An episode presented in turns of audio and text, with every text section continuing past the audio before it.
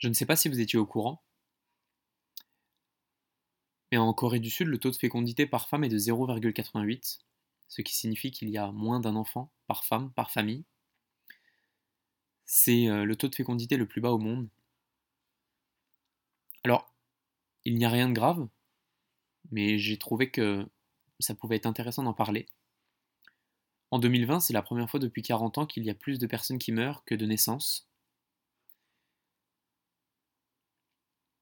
J'ai essayé de me renseigner à droite, à gauche, j'ai essayé de poser quelques questions, j'ai obtenu quelques réponses. Évidemment, c'est pas exhaustif, mais je voulais les partager à travers ce podcast, à travers, ce, à travers mon voyage. La pression sociale est extrêmement forte en Corée du Sud, que ce soit sur les hommes ou sur les femmes.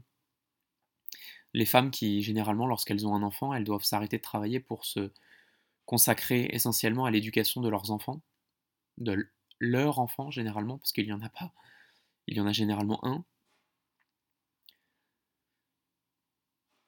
Dans, cette, euh, dans ce pays où la pression sociale est extrêmement forte, il y a des chiffres que les Coréens ont considérés. Et j'ai été étonné d'en prendre connaissance. Déjà parce qu'il y a des. Parce qu'il y a eu des réflexions à ce propos et que ces réflexions ont été partagées à la plupart des gens et que la plupart des, des Coréens en ont conscience avoir un enfant en Corée du Sud,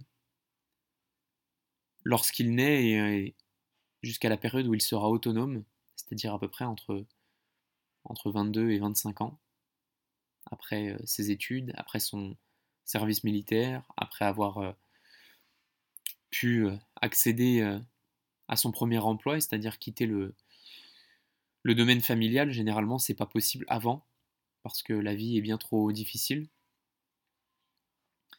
On estime le coût de l'éducation de cet enfant à à peu près 350 euh, millions de won, ce qui correspond à peu près à 300, 300, euh, un peu plus de 300 000 euros.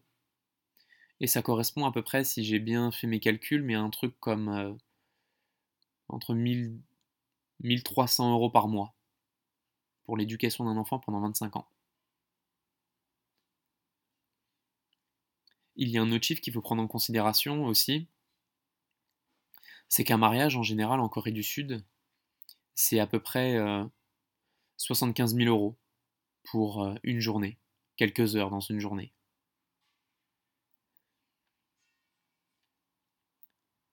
Acheter euh, un logement, notamment à Busan par exemple, ce qui n'est pas la ville la plus chère en Corée du Sud, ça correspond à peu près à 2 millions d'euros. Et quand je dis un logement, je dis un appartement.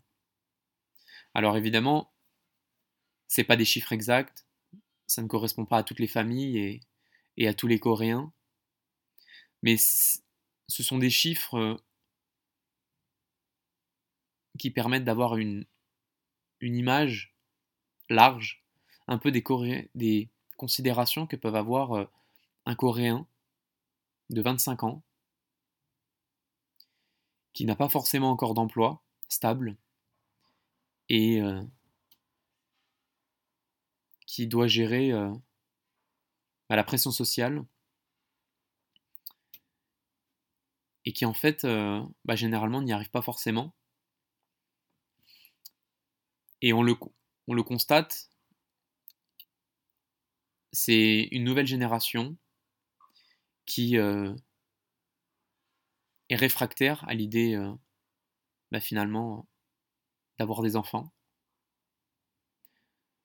d'envisager euh, de se marier, et du coup presque de faire des rencontres, parce que la vie, avant qu'elle n'a presque commencé, pour un Coréen, je dis ça parce que entre, entre sa naissance et 25 ans, et ses 25 ans généralement, c'est une course effrénée où le Coréen, bah, la question de savoir est-ce qu'il vit réellement, elle se pose la question, je peux vous assurer que ça se pose, parce que le chemin est, tracé, est dicté, et dirigé par euh, la famille, mais peut-être euh, sans s'en rendre compte par la société.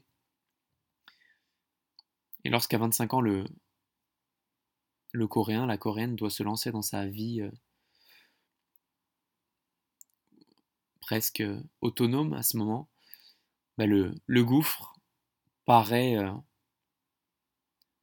paraît vraiment impressionnant. Ça donne peut-être des explications, les raisons pour lesquelles le, taux de fécondité a globalement chuté. Et pour accentuer un peu ce, ce, chiffre-là, qui est en fait le taux de fécondité le plus faible au monde, bah, il faut considérer que les femmes ont généralement, ont maintenant aussi beaucoup de, de volonté à ne pas aller dans ce chemin pour respecter un peu la tradition, les coutumes, notamment parce qu'elle doit s'oublier pour, même si elle a fait de grandes études, se consacrer essentiellement à l'éducation de son enfant, de ses enfants, s'il y en a.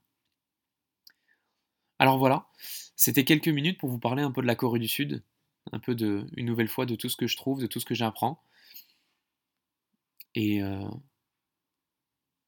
j'espère que ça, vous aura plu. Voilà. En attendant, évidemment, bah, je vous souhaite, euh, comme vous le savez, rendez-vous euh, tous les 15 jours pour rencontrer, découvrir une nouvelle histoire, une nouvelle aventure, où je pars à chaque fois à la rencontre d'entraîneurs, d'éducateurs, d'enseignants, qui, passionnés qu'ils sont, nous expliquent un peu leur parcours, qui leur ont permis de voyager et de partager euh, leur passion pour le voyage, pour l'enseignement et généralement pour le football. En attendant, prenez soin de vous.